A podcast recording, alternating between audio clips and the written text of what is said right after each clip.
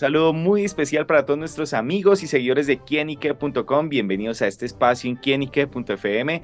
Bueno amigos, hoy nos acompaña un invitado muy pero muy especial. Yo sé que ustedes lo conocen muchísimo. Ha aparecido durante varios años en muchísimas producciones audiovisuales. Bueno, y se trata de Ramsés Ramos, este actor quien está presentando por estos días en el Teatro Nacional la obra Otelo, una historia gotitropicaribe. Espero haberlo dicho bien. Bueno, una innovadora propuesta de un clásico de Shakespeare, que bueno, en esta oportunidad pues Ramsés le pone ese toque, pero dejemos que el mismo Ramsés nos cuente los detalles de esta gran obra teatral. Ramsés, bienvenido a Kinique.com.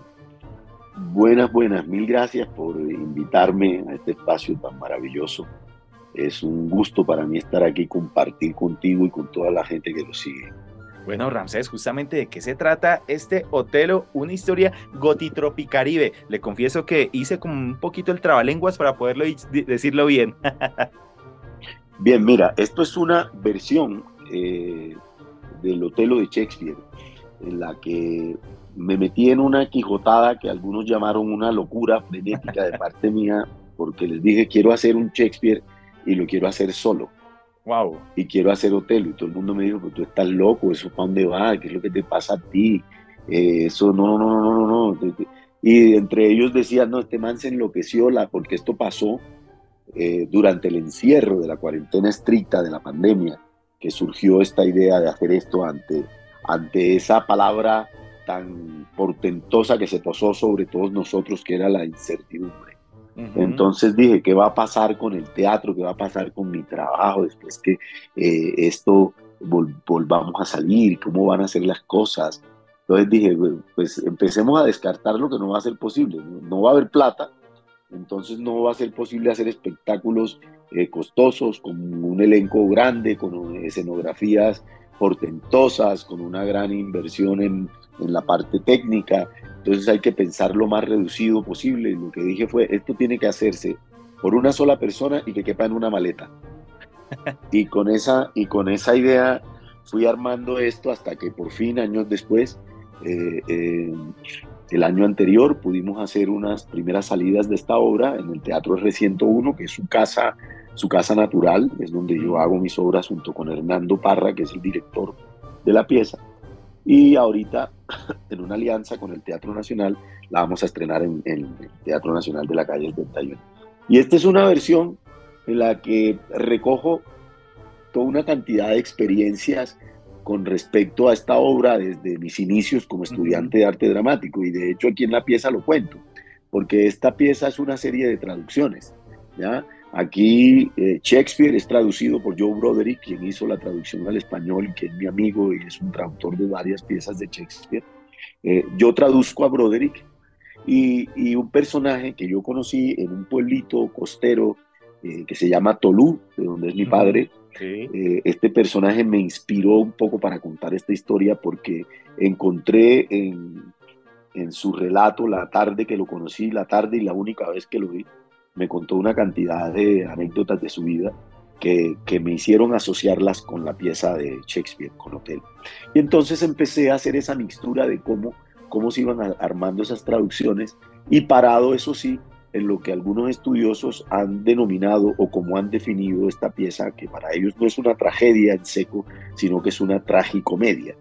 Entonces, todo el tiempo estoy jugando con elementos de comedia para llegar al final a la tragedia que es eh, eh, pues esta cosa tan espantosa que pasa aquí, no se las quiero contar para que vayan, pero esta cosa tan espantosa que pasa aquí. Que uno se ríe, pero bueno.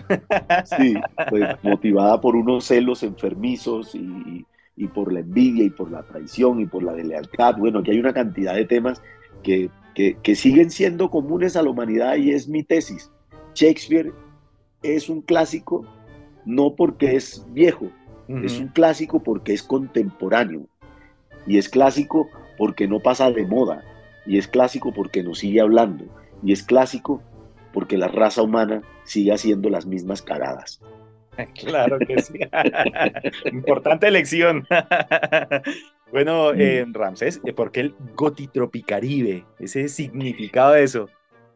Bien, eh, el gotitropicaribe, el, el tropicaribe, porque ajá, yo soy de Cartagena y, siempre cuando yo empecé a estudiar arte dramático, eh, que yo estudio esta obra ya pues seriamente como, como, un estudiante de, esto, eh, yo dije, mira, qué interesante esta obra. Son pocas las obras teatrales que tienen, que tienen en los personajes principales a personas negras, ¿ya? Y este era Shakespeare. Yo dije, mira, el papá de todos, bueno, entonces aquí, de aquí, esta pieza me, me cautivó, me enamoré de ella, la conozco de arriba abajo, para el lado, en diagonal, me la conozco perfectamente. Y, y siempre quise asociar eh, esa historia de Otelo a mi contexto cultural. Siempre me lo imaginaba eh, asociado como a un hombre negro, marginal de Cartagena, ¿sí me entiendes?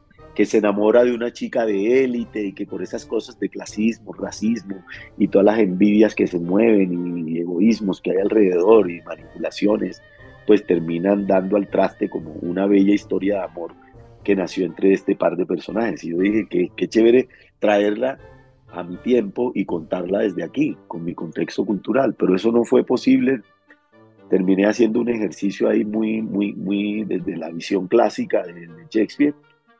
Y después hice un montaje profesional dirigido por Pedro Salazar, en el que interpreté Otelo. Solo hicimos cinco funciones de esto. Esto sí era un montaje costoso, ¿sí? porque esto era un montaje multidisciplinar, era con música, video, eh, digamos, en escena más o menos 19 personas, eh, un, un montaje grandísimo pero, pero solo hicimos cinco funciones de esto, pues porque esto hacía parte del, del programa de estímulos de IDARTES y uno cumple con el, con el programa que es hacer cinco funciones por, por lo que es lo que estima el, la beca. Y ahí quedó, porque es que hacer esta, estas obras es muy costoso, o sea, sostenerlas es muy costoso. Entonces se prefiere guardarlas y no, no seguir con ellas porque la verdad el ejercicio es, es complicado a nivel, a nivel financiero.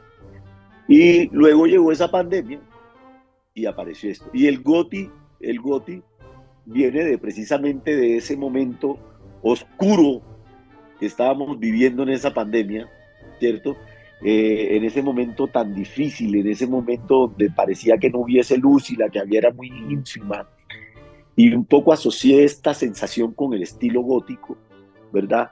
Pero también lo traje porque me daba una sonoridad a la hora de combinarlo con lo tropicaribe, que es muy lindo, y en la, en la digamos, en la versión que actúo en el Teatro Nacional de la 71, pues tengo un juego con los espectadores a raíz del tema de la luz y la oscuridad, que es muy bonito y es un juguete hermoso en el que el público me acompaña de una manera muy, muy sabrosa.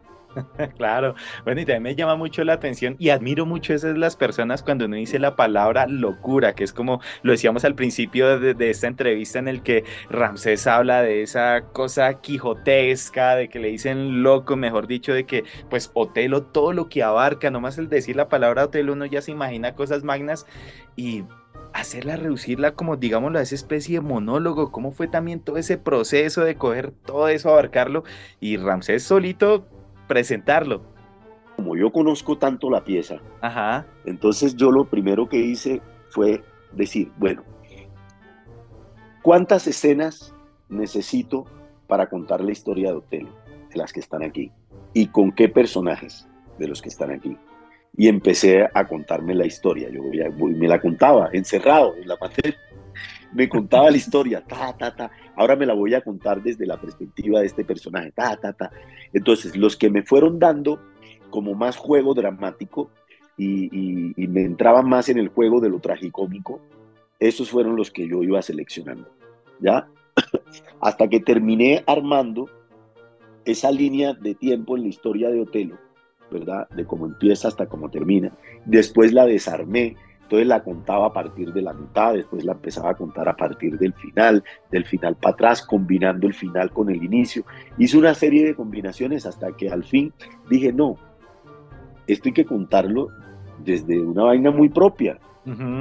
Y dije, tengo que meterme yo en el cuento, tengo que poner mi pellejo. Entonces ahí aparece mi pellejo, que es un poco contando por qué esa obra, cuál es el contexto de esa obra, y luego de manera providencial aparece eh, eh, este personaje que yo dije, ve, este señor, este señor es un personaje súper fabuloso para poder contar esta historia porque en la historia de Otelo lo cruza él en su historia de vida.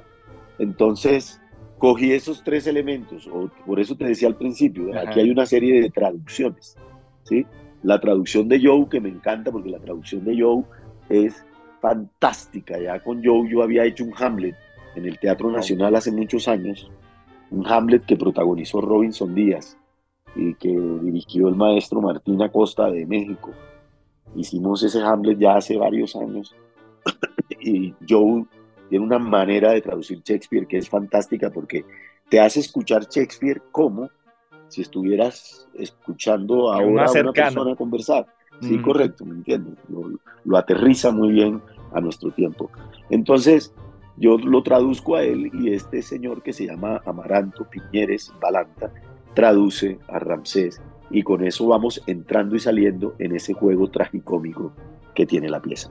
Súper, bueno, pues sin duda esta es una pieza que a todos nuestros amigos, oyentes, seguidores de quienique.com no se pueden perder en el Teatro Nacional. ¿Me recuerda, Ramsés, los días, horarios para, para esta obra?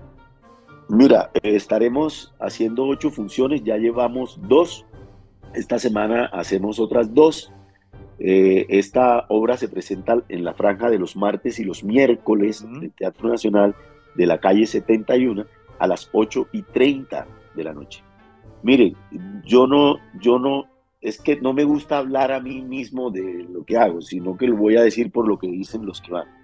La gente queda muy sorprendida, eh, feliz, eh, conmovida, eh, se divierte, se entrega, juega y sale contando la historia de Otelo y sale diciendo, carajo, Shakespeare es la cosa más hermosa del mundo no es ese Shakespeare al que mucha gente eh, imagina que es un Shakespeare de capa y espada, donde todos hablan en volado, que es un poco un mal teatro, ¿cierto? Sino que es un Shakespeare actual, contemporáneo, delicioso, que la gente lo entiende, que se reconoce en lo que está pasando en este mundo de los celos y de la envidia y de, y de todos estos eh, trasuntos que tiene esta obra. Y la gente pasa un momento maravilloso y termina diciendo, oye, Shakespeare no es para nada aburrido, Shakespeare es conmovedor, Shakespeare es actual, así que esta es una muy buena oportunidad para ir a disfrutar de un autor tan magnánimo, tan magnífico, tan espléndido como Shakespeare.